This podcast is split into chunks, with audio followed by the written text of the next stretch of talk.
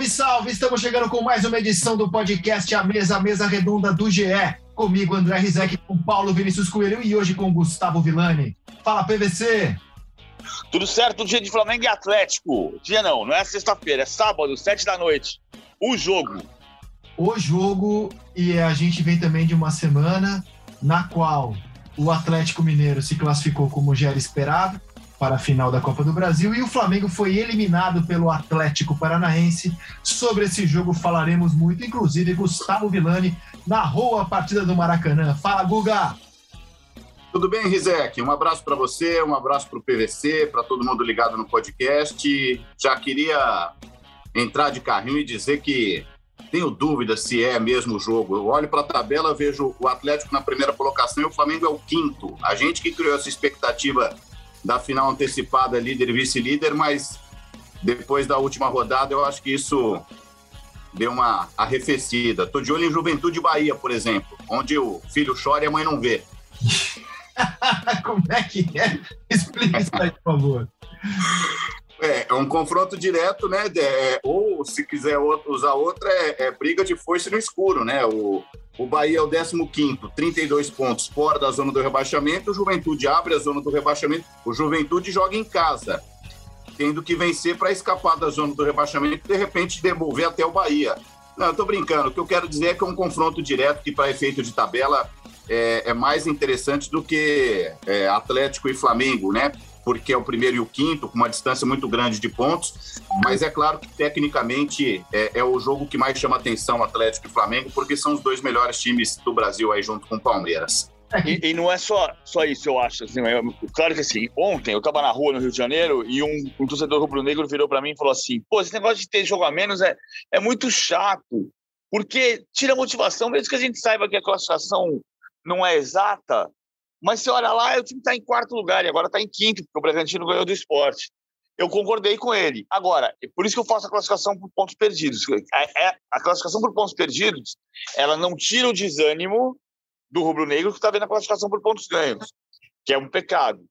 Mas ela te dá uma noção de que os dois disputantes de verdade do título, por enquanto, ainda são Flamengo e Atlético. O, Flamengo, o Atlético perdeu 22 pontos, o Flamengo perdeu 29 pontos o Palmeiras perdeu 35 pontos, o Fortaleza perdeu 36 pontos e o Bragantino 38. Então, a chance do Flamengo olhar, vai continuar olhando para a tabela, olhando para cima, pelos pontos ganhos. Mas por pontos perdidos, ele pode diminuir a distância para quatro.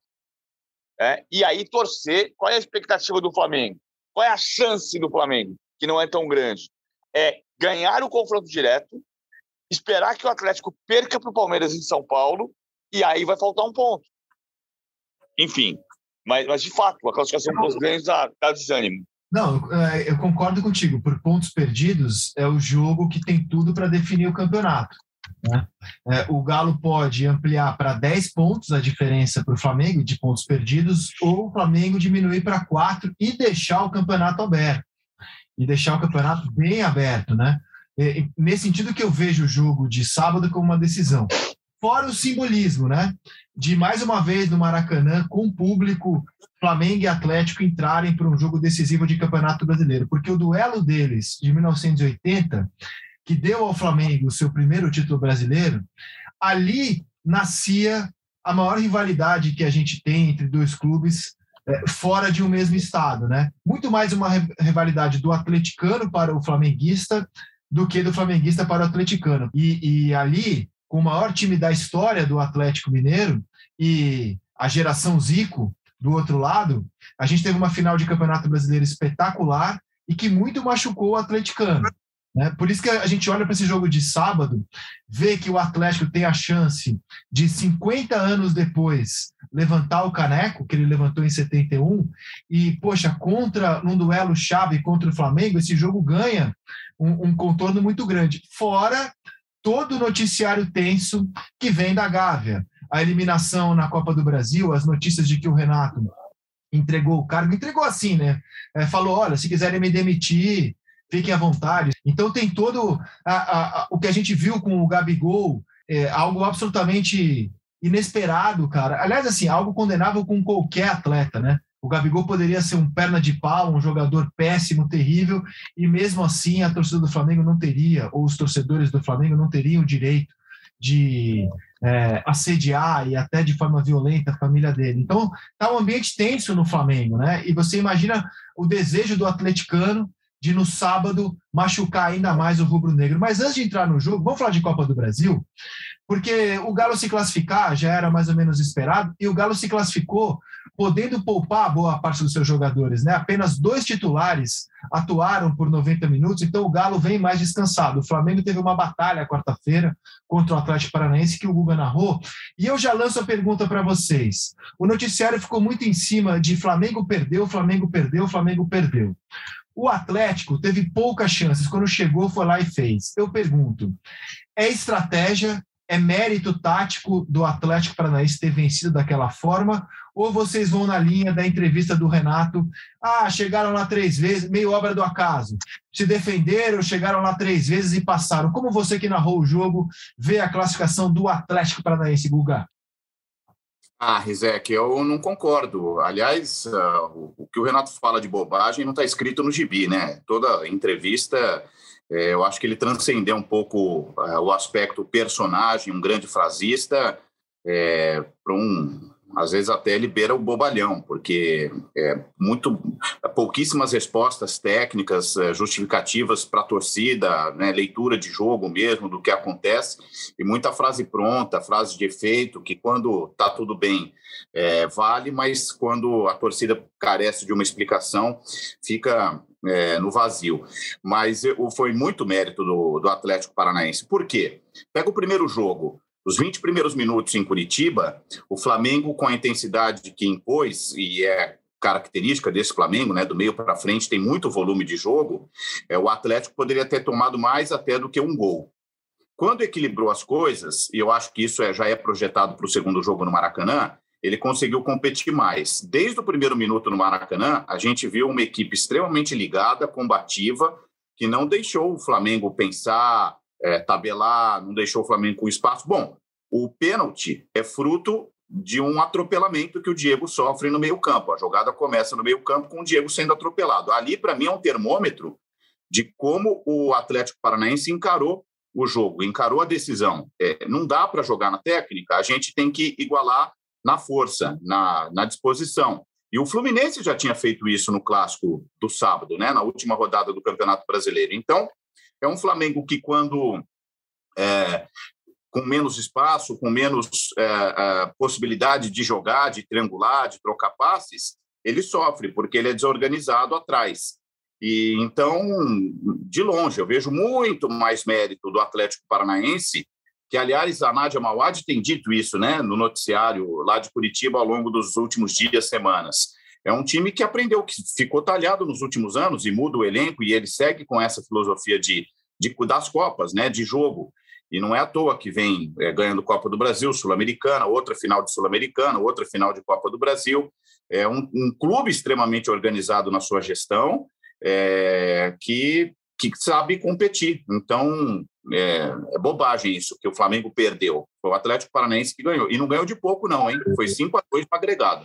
Eu estou contigo, cara. E, inclusive, queria enaltecer o repertório do Atlético nesse sentido, porque no jogo da ida, o Atlético sai atrás, tem que ir para cima para virar o marcador, faz dois gols pelo alto. Foi um jogo muito diferente, né? O Atlético teve que ir para cima do Flamengo em Curitiba. E no jogo da volta, jogou no contra-ataque. É claro que, como telespectador, como consumidor de futebol, como torcedor, eu gosto de ver os times que tomam a iniciativa, acho mais bonito. Só que na história do futebol está repleto de exemplos de equipes menos favorecidas tecnicamente e que adotaram a estratégia do contra-ataque para derrubar times melhores. O atual campeão da Europa, por exemplo, o Chelsea, é um time de contra-ataques impecáveis. É, é, acho mais gostoso ver o City jogar, mas o Chelsea foi mais competente para ganhar a Europa. Como já foi em outras ocasiões, como a Inter do José Mourinho, é, o foi também para ganhar a Europa, e o Flamengo, PVC, nos últimos quatro jogos, é, sem vitória, ele teve roteiros muito semelhantes contra o Cuiabá, contra o Fluminense e nos dois duelos contra o Atlético Paranaense. De ter mais posse de bola, o jogo de Curitiba foi até um pouco menos, de ter mais finalização e de não conseguir ganhar os jogos. Ou seja, nos últimos três jogos, o Flamengo levou oito gols.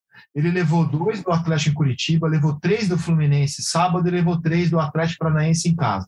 Oito gols em três jogos.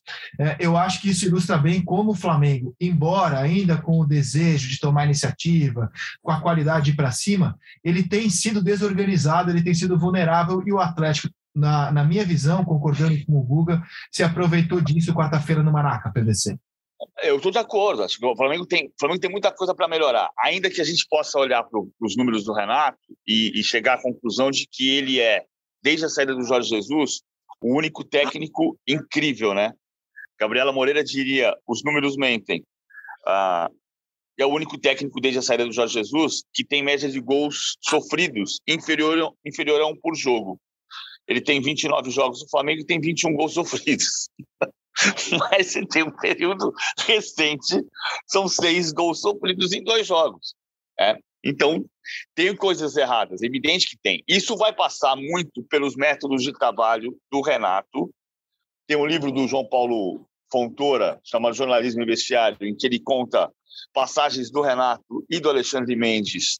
Ah, o livro defende a teoria de que o Alexandre Mendes faz muito mal para o ambiente Uh, que o Renato é um é, que é uma lenda que o Renato não dá treino, mas os treinos do Renato são diferentes porque o Renato faz muitas vezes os mesmos treinos e isso bate de um jeito diferente para jogadores que vieram da Europa, como o Felipe Luiz, como o Diego, que se acostumaram com o Jorge Jesus, com o Rogério Ceni, porque o elenco não gostava dos treinos do Domi, mas gostava do trabalho do Rogério Ceni uh, em relação à rotina de treinamentos.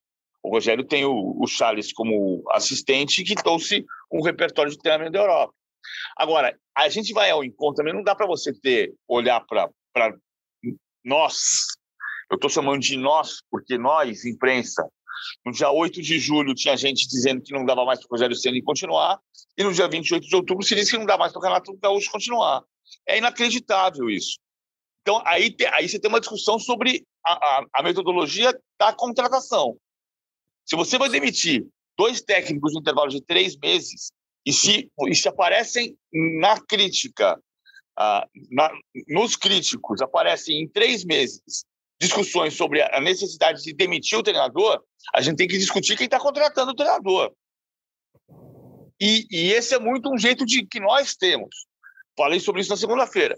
Quando o Rogério caiu, havia uma corrente dentro do Flamengo que pregava a ideia de que o Renato não devia ser contratado porque é personalista e o Flamengo precisava de um técnico multidisciplinar para conviver com a estrutura multidisciplinar que o Flamengo investiu tanto. Aí o Flamengo contrata quem? O técnico personalista. Por quê? Porque o Brasil contrata por repercussão. Você põe o técnico de maior repercussão na tua frente e durante três meses você tem paz.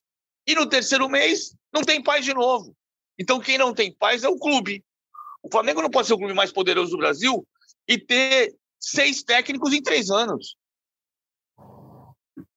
É, embora tenha sido campeão brasileiro trocando de técnico, né?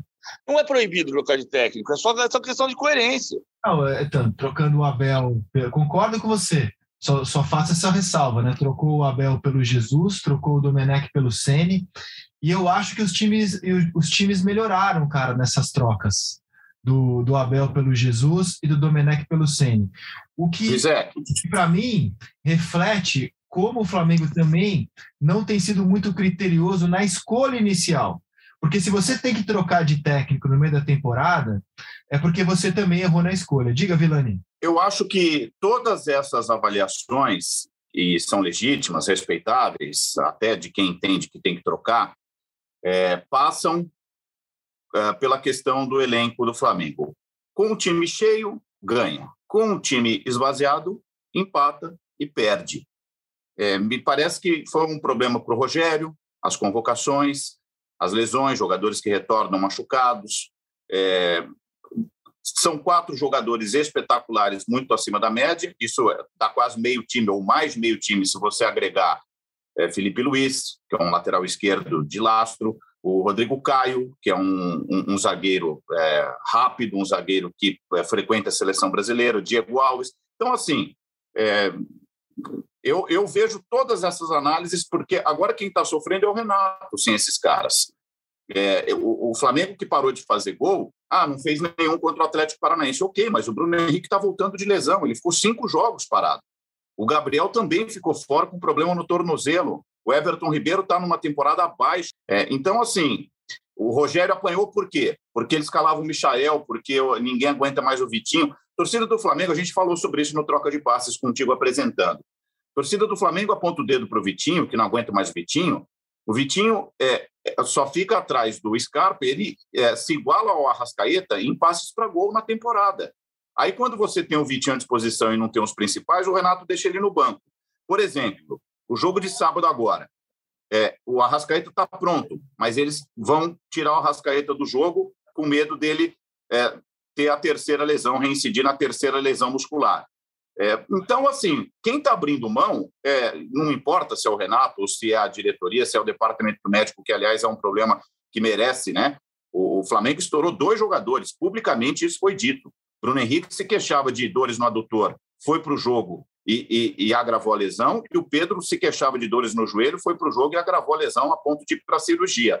Então, é, os técnicos são arrebentados, porque eles têm os trabalhos esvaziados, seja o Rogério, seja o, o Renato. O elenco do Flamengo não é homogêneo. Ah, ok, eles poderiam arrumar um jeito de jogar quando não tem os principais jogadores, vamos fechar a casinha.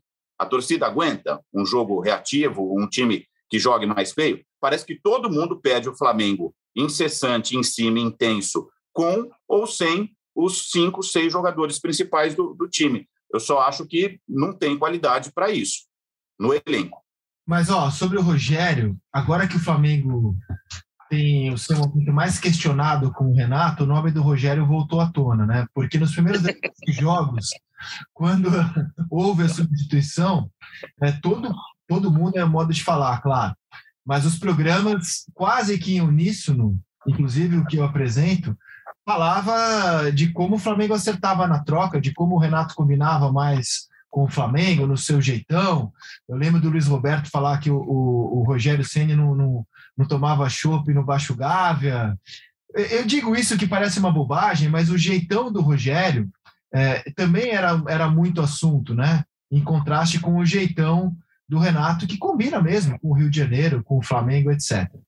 Sobre a queda do Rogério, eu penso assim, cara, o torcedor do Flamengo, depois do que o, do, depois daquilo que ele assistiu em 2019, e eu entendo ele, porque não é só o, o, o torcedor do Flamengo, quem viu aquele time jogar é, se acostumou a um padrão e começou a se perguntar por que o meu time não joga dessa forma?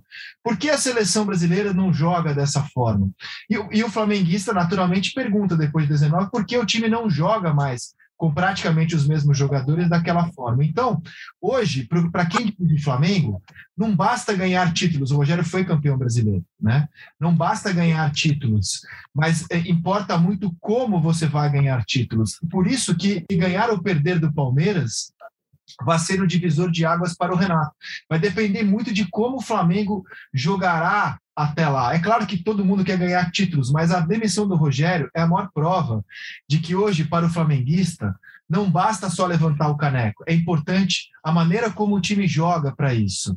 É, e, é, então, assim, a demissão do Rogério veio nesse sentido. E quando, e quando o Renato chegou, os 16 primeiros jogos do Renato foram espetaculares. Ele teve um desempenho que nem o Jesus teve, né, PVC?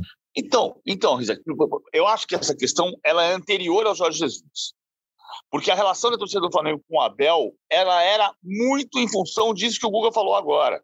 Ah, vai ter jogo que você vai atrasar a marcação, que você vai fechar a casinha. A torcida não queria. Acho até que na época tinha uma distinção entre a pressão ao Abel nas, nas redes sociais e na arquibancada. Antes daquele Flamengo 3, Atlético Paranaense 2, o Atlético Paranaense derrubou o Abel, né? O Flamengo ganhou do, do Atlético Paranaense e o Abel pediu demissão três dias depois. Naquele jogo explodiu o Maracanã gritando fora Abel. mas nos três meses anteriores tinha uma movimentação em redes sociais que não era do tamanho da arquibancada do Maracanã, não se reproduzia na arquibancada, mas na rua você via as pessoas falando que, ah, que o Abel atrasa a marcação, que o Abel não é técnico para o Flamengo, que o Abel, o Abel tinha muito a marca do, do Santo André, mas essa história de você, da derrota para o Santo André na Copa do Brasil, mas, mas tinha muito essa história de que ah, o Flamengo tem que jogar no ataque. Eu acho que é difícil mesmo, é impossível quase fazer o Flamengo jogar no Maracanã, diante da sua torcida, sem empurrar o adversário para trás. Agora, o Flamengo, durante muito tempo, durante muito tempo, nos anos 90, foi refém de um estilo de jogada dos anos 80. E isso começa a acontecer de novo. Porque os, os jogos não são iguais. Agora, eu acho que tem uma questão, de novo, vamos trazer para a questão do Renato. Ah, e para nós. Se o Renato é esse técnico que acredita sempre na intuição dos atacantes, como é que ele foi avalizado como um dos melhores técnicos do Brasil nos últimos cinco anos? É, por nós. Pelos não, títulos. por nós. Mas então Não, somos sim. todos resultadistas. Mas, Porque quando ele tá no Grêmio, quando ele tá no Grêmio, ele é maravilhoso. Quando ele chega no Flamengo, ele é uma porcaria. E, Não. e, e, e, e no 16 jogo não era.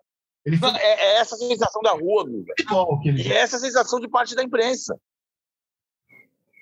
Não, eu penso o seguinte: vamos lá. é, o Renato tem lastro, não é pelo Grêmio, é pelo Fluminense. É o Renato tem uma história de títulos finais, é, de trabalhos. O time caiu. Repito, assim, o que eu penso é que coincide, quer dizer, não é uma coincidência, mas é, é uma. Quando o time perde os seus principais jogadores, o time perde rendimento. Me parece Sim. muito claro. E isso aconteceu com o Renato. Eu até faço um desafio. Eu posso. A língua é o chicote da bunda, dizem, né? Eu posso queimar minha, minha língua. É, eu acho que o Flamengo vai chegar forte na final da Libertadores. Também acho. Ele, ele já abriu mão. Ele já abriu mão do, do Brasileirão, na minha opinião. É, tem o jogo decisivo com o Atlético. O Renato falou uma grande bobagem que eu acho que no Grêmio cabe e no Flamengo não cabe. É o tipo de frase pronta do Renato. É fora de, de, de sintonia com a realidade. A torcida do Grêmio é, vai entender, não, não é um desrespeito, mas o Flamengo é um time de repercussão nacional. O Grêmio tem muita torcida fora do Rio Grande, mas essencialmente no Rio Grande. Quando ele diz que quem quer é, tudo, nada tem, ele traz uma responsabilidade gigante para a Copa do Brasil, que já foi eliminado, e para a Libertadores. Então, eu estou com o Rizek. Ah, o futuro dele passa pela decisão do dia, não passa por sábado. Ele pode perder para o Atlético sábado. O Atlético vai ser campeão brasileiro com todos os méritos. É um time muito mais regular. É um time que não tem o volume de jogo do Flamengo, que é muito mais resultadista, eficiente, com a cara do Cuca, que também é um técnico de lastro, de história. Ele tem uma trajetória. Não, dá, não é o Cuca do Atlético, é o Cuca de tantos clubes. Então, as coisas vão entrar no devido lugar para o Flamengo, à medida que o Bruno Henrique já voltou, o Arrascaeta vai voltar, o Gabriel, se ele entrar numa, numa sintonia, numa vibração alta com a torcida de novo, foi lamentável, estou com o Rizek, ridículo o que aconteceu é, das ameaças à família, ah, o copo atirado. é, podemos até discutir se ele deveria ter voltado no túnel para discutir, bater boca com o torcedor. é, isso é outra questão, não justifica. Mas eu acho que o Flamengo tem três semanas para trabalhar forte, equilibrar o seu elenco e abrindo mão do Campeonato Brasileiro, que para mim ficou muito claro já no clássico contra o Fluminense, ao não colocar o Arão, não colocar o Vitinho de início, etc. É, já poupando a Rascaeta para o jogo contra o Galo, se empatar, por exemplo, o Flamengo perde o confronto direto. Acabou. Então, é, para o dia 27, tem muito tempo ainda de trabalho, descanso e recuperação, Rizek. Eu estou de acordo, Guga. Só tô- só vou- nós estamos falando duas coisas diferentes. Eu não estou discutindo. O Renato, ele, ele provavelmente, quase certamente, 99% de chance, com bom senso, 100%, ele é o técnico na final da Libertadores. E se ele ganhar a Libertadores, daqui a um mês, pode, o clima pode ser completamente diferente do que está hoje.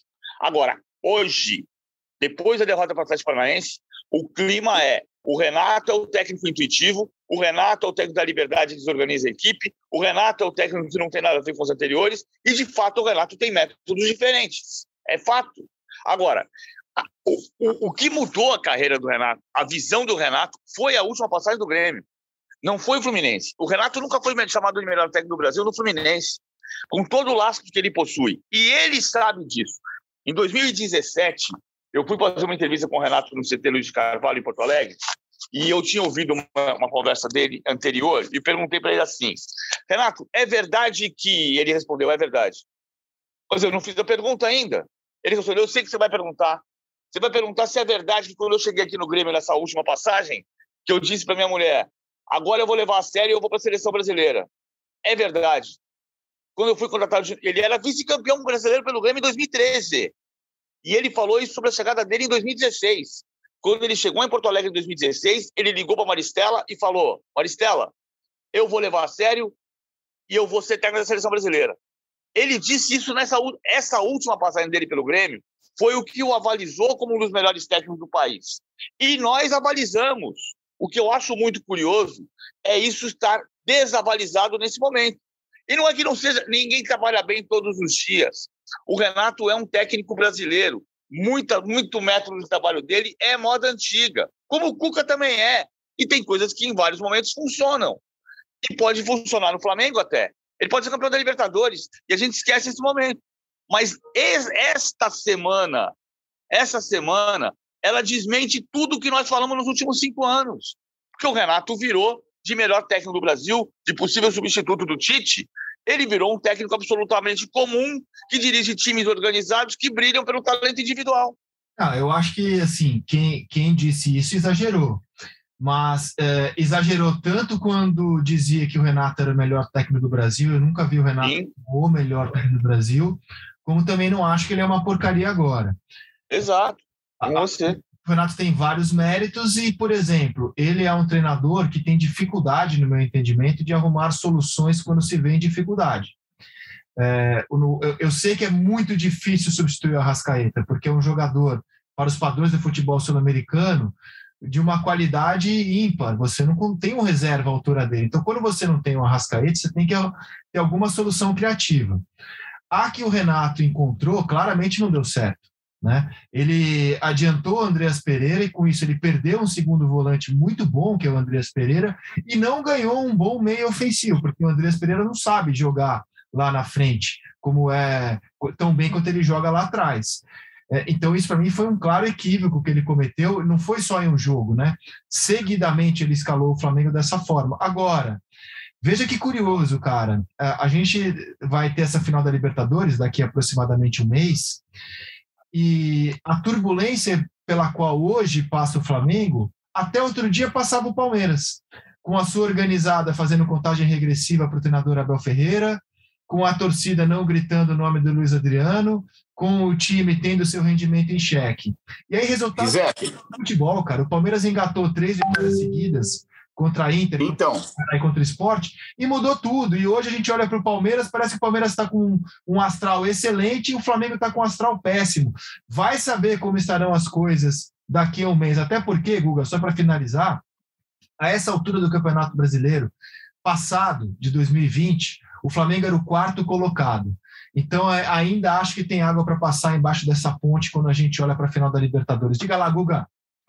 Não, vou, vou pensar contigo. Vou fazer uma pergunta para você. Assim, não sei se, se, se, nossas ideias batem. O que, que mudou no Palmeiras em crise para o Palmeiras que se apruma?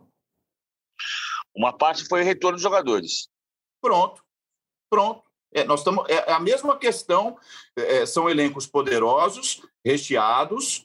É a mesma coisa que. Então, cara, eu acho que os dois times vão chegar bem. É, tem três semanas pela frente. Concordo contigo. A radiografia de momento é, é, de positividade no Palmeiras, negatividade no Flamengo. Há algumas semanas isso era o inverso. Muros puxa, é, pichados lá na, na, na, no, na, na, Arena do Palmeiras, no Allianz Parque e etc.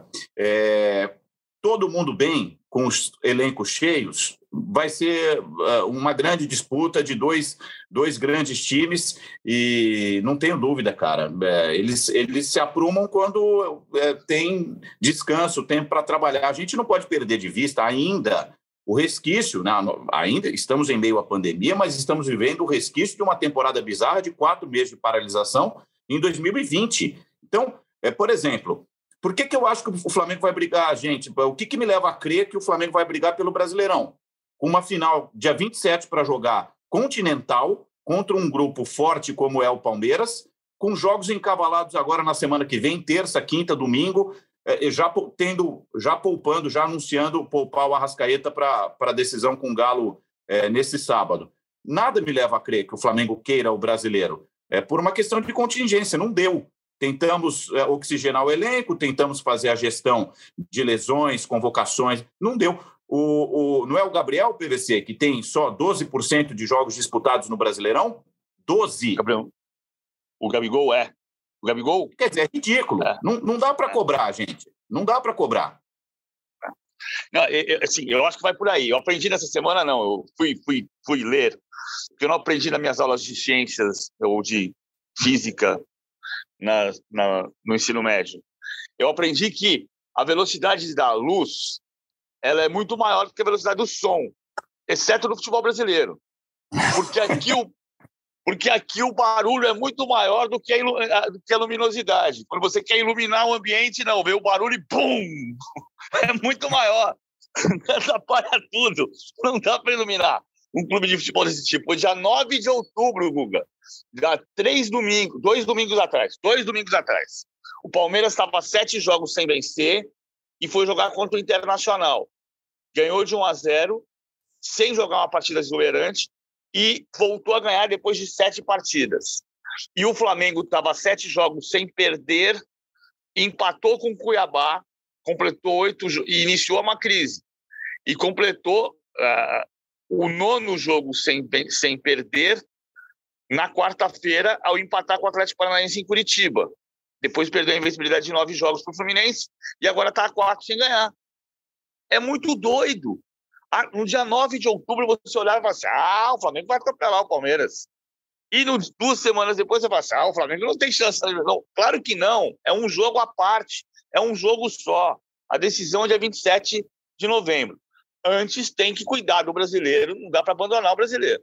Porque é o, o Abel Ferreira conseguiu tomar uma decisão sábia, que é eu preciso tentar a melhor classificação possível do brasileiro porque isso é que vai me preparar para a final da Libertadores. E, ao mesmo tempo, eu preciso estar entre os quatro primeiros. Senão, eu não tenho vaga na Libertadores se eu perder a decisão. E o Flamengo hoje está em quinto lugar.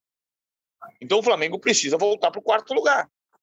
Não, claro. E, e outra, não, não é esperar o dia 27 treinando e descansando só. É, tem que colocar os caras para jogar até para manter entrosamento, ritmo de jogo e tal, mas é, tem que dosar. Esses caras têm que voltar inteiros. Quando o departamento médico agora tira o Arrascaeta do, do jogo com o Galo, já me dá medida. Esses caras vão agora se revezar entre é, é descansar e time titular. Até, sei lá, 10 dias antes da final, uma semana antes da final, para dois, três jogos, vai colocar todo mundo para jogar, para azeitar o time. Davi Luiz está voltando, é, e, e, vai fazer uma, uma final forte. Eu acho que as coisas tendem a, a voltar aos trilhos, Isaac.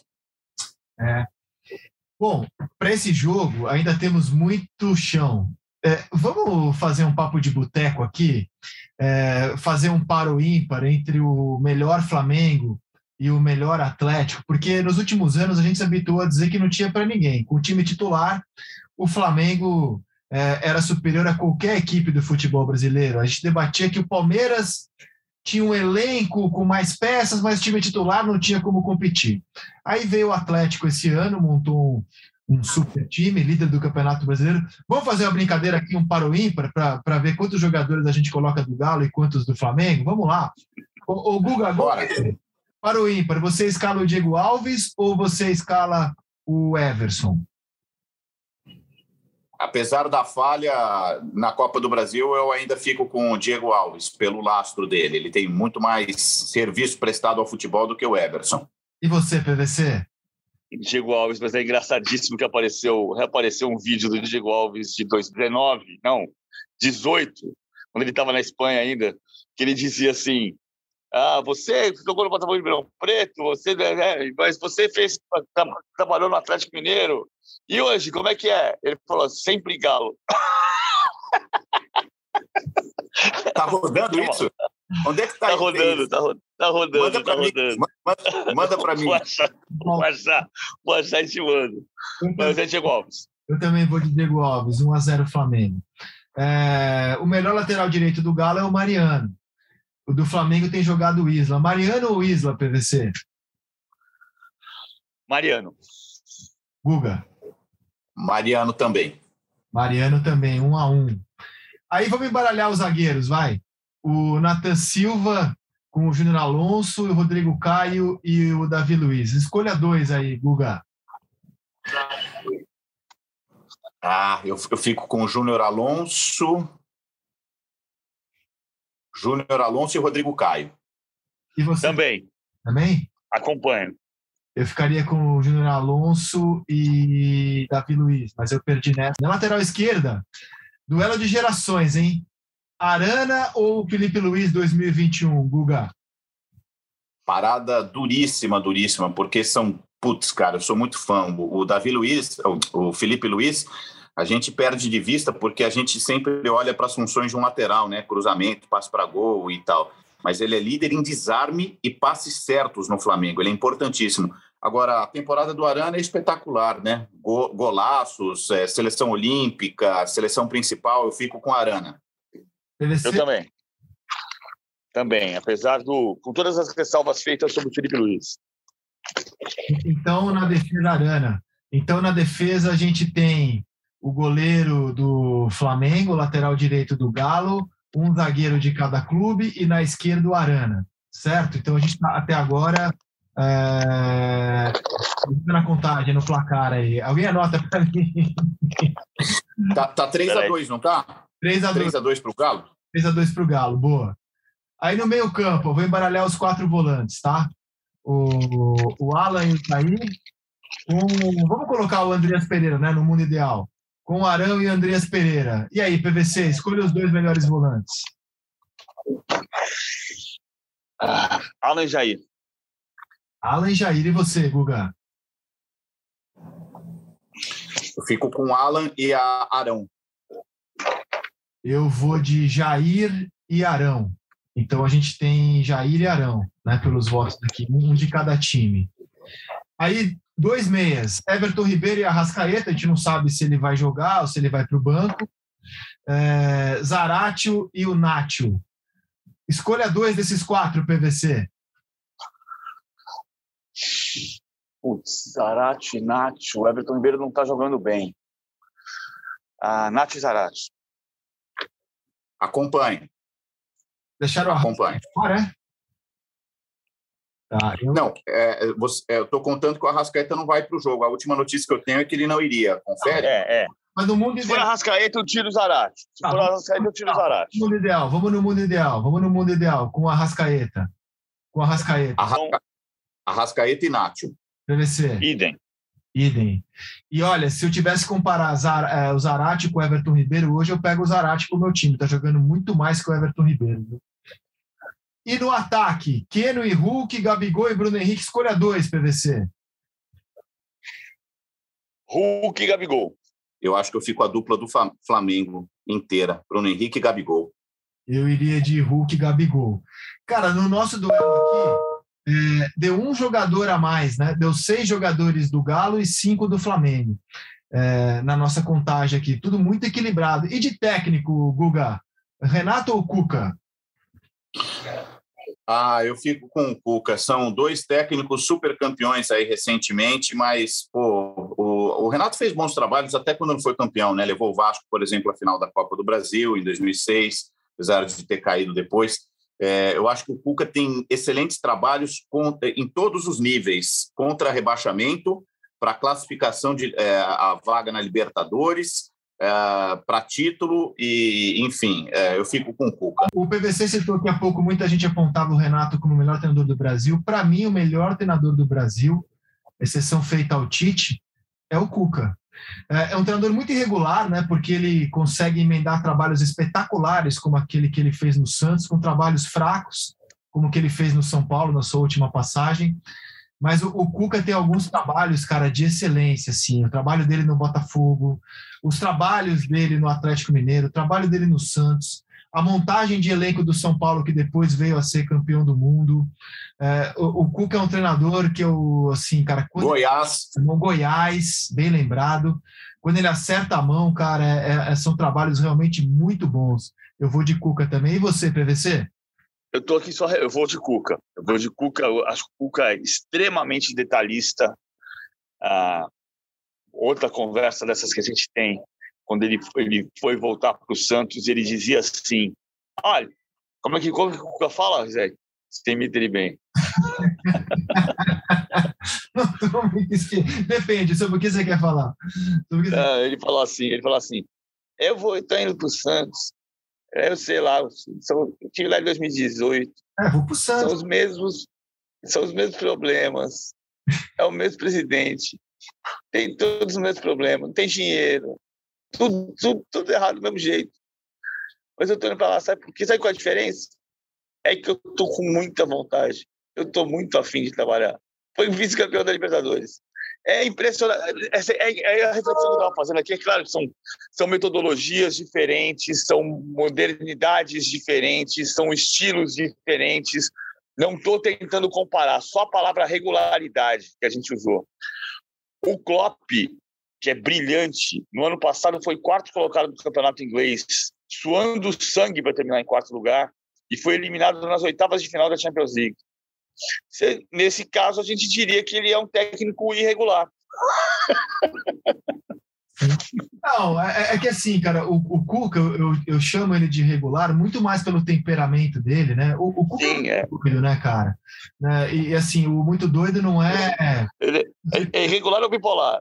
É, não, assim, ele, ele, ele é um cara muito imprevisível, né, cara? Ele tem algumas reações, assim, que você não, não consegue muito prever é, o, o, que vai ser da temporada do clube de acordo com o humor dele. Assim, ele é muito Sim. imprevisível, né?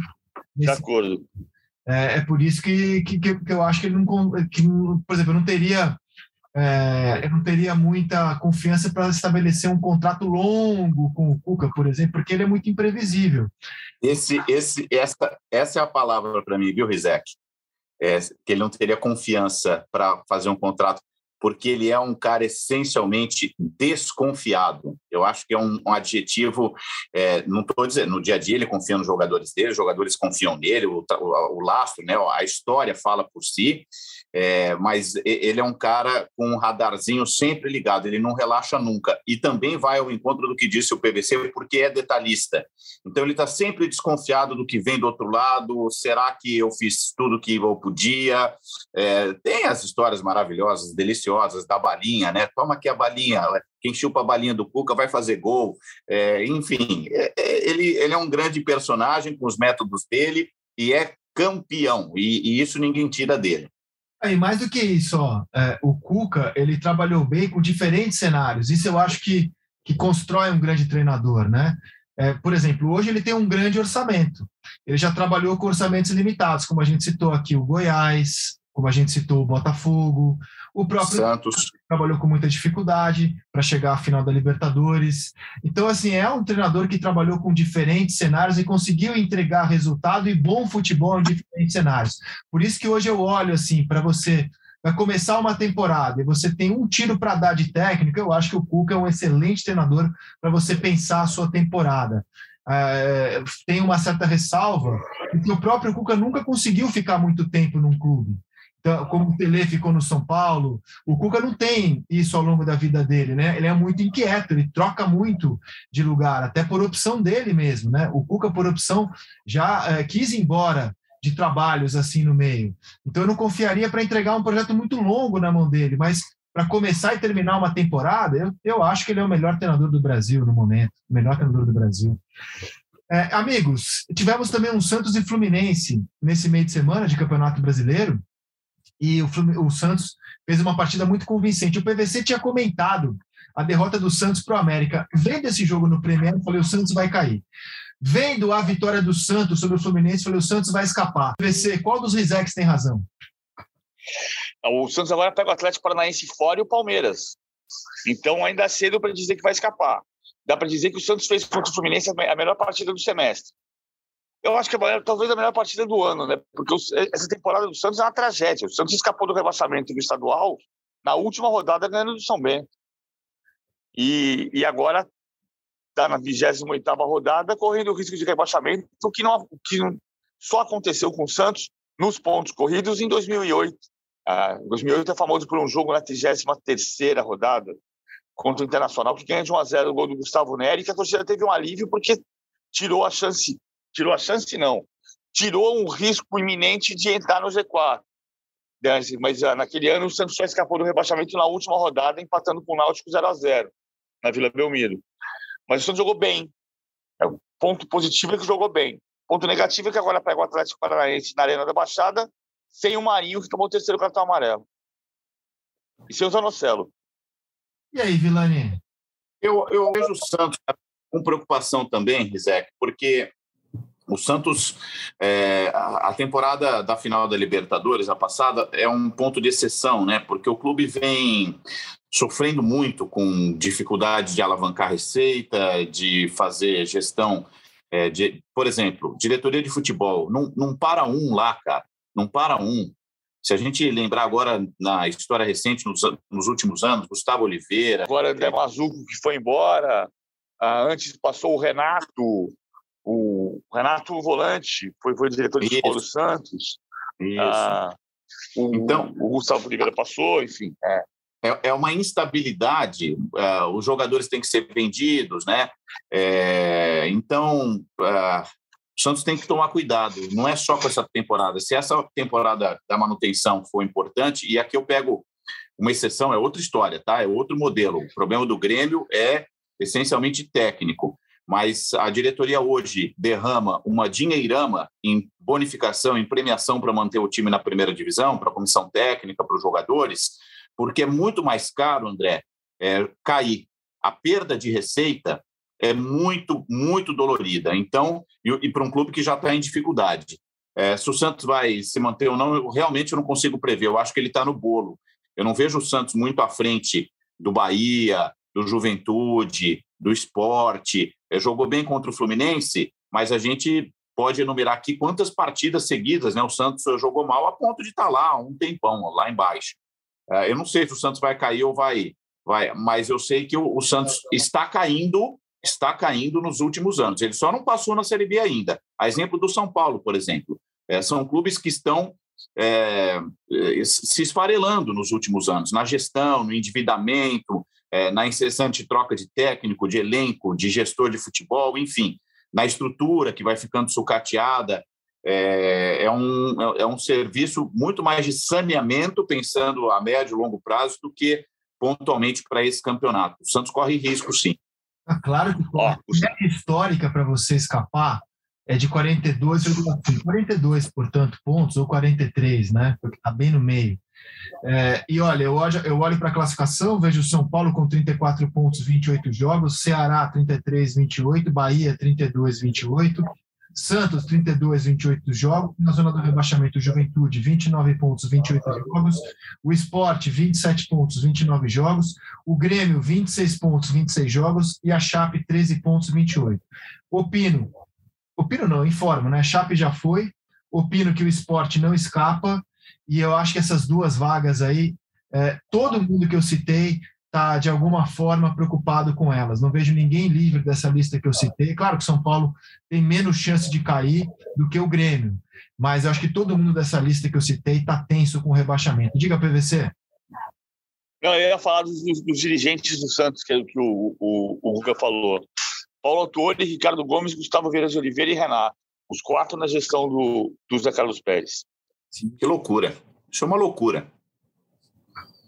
Cara, o Santos é uma loucura, né? O Santos tem sido uma loucura, cara.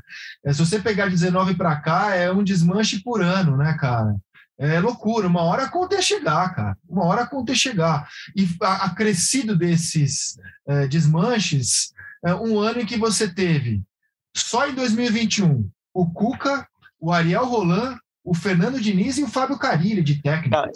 Essa aí é uma história muito boa. Assim. O Santos não tinha quatro técnicos no mesmo ano desde 96. Em 96, matematicamente escapou do rebaixamento, faltando duas rodadas para o fim do campeonato. Naquele ano dirigiram Gabrielzinho, Candinho, José Teixeira, José Teixeira e uh, Orlando Lelé. Orlando Lelé. Os quatro técnicos do naquela época. O Santos escapou do rebaixamento ganhando do Atlético Paranaense por 2 a 0 no estádio do Ibirapuera. Porque na gestão Samir Abdurrak houve a reforma do gramado da Vila Belmiro. Então havia ali uma justificativa para o Santos brigar para não cair em 96, porque todo o investimento estava na reforma da Vila Belmiro. Antes, em 82, o Santos teve quatro técnicos: Clodoaldo, Paulo Emílio, Cilinho e Formiga. E o Santos, no Campeonato Paulista de 82, que era classificatório para o Brasileiro de 83, os estaduais é que indicavam os representantes dos estados para o Campeonato Brasileiro. O Santos terminou em oitavo lugar e não se classificou para o Campeonato Brasileiro. Ia jogar a taça de prata, segunda divisão da época. O que não se concretizou porque a CBF convidou o Santos e o Santos, como convidado, chegou até a final do Brasileirão. Mas olha, olha só, olha a coincidência.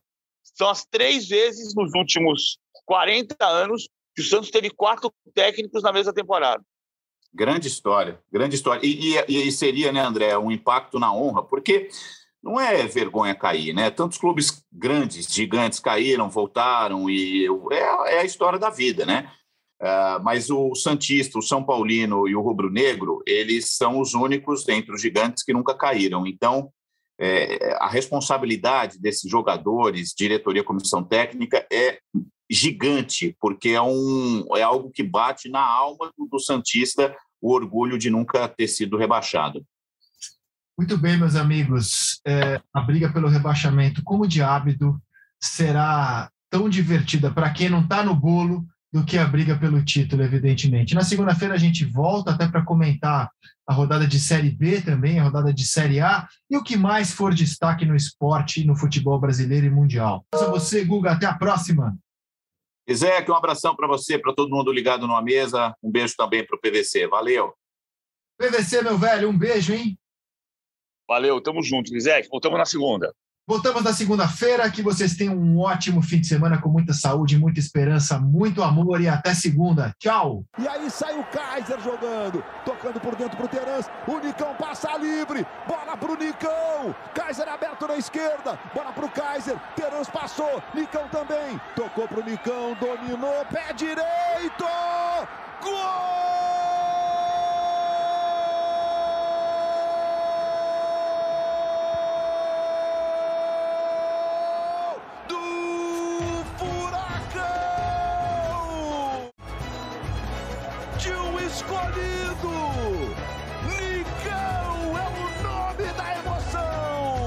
Bobeou e perdeu. Vargas no lançamento para o Diego Costa. Lá vai o Diego Costa. Lá vai o seu travante do Galo. Protegeu a bola, passou pelo goleiro, tocou pro gol! Gol! De centroavantaço! De Diego Costa! Do Atlético!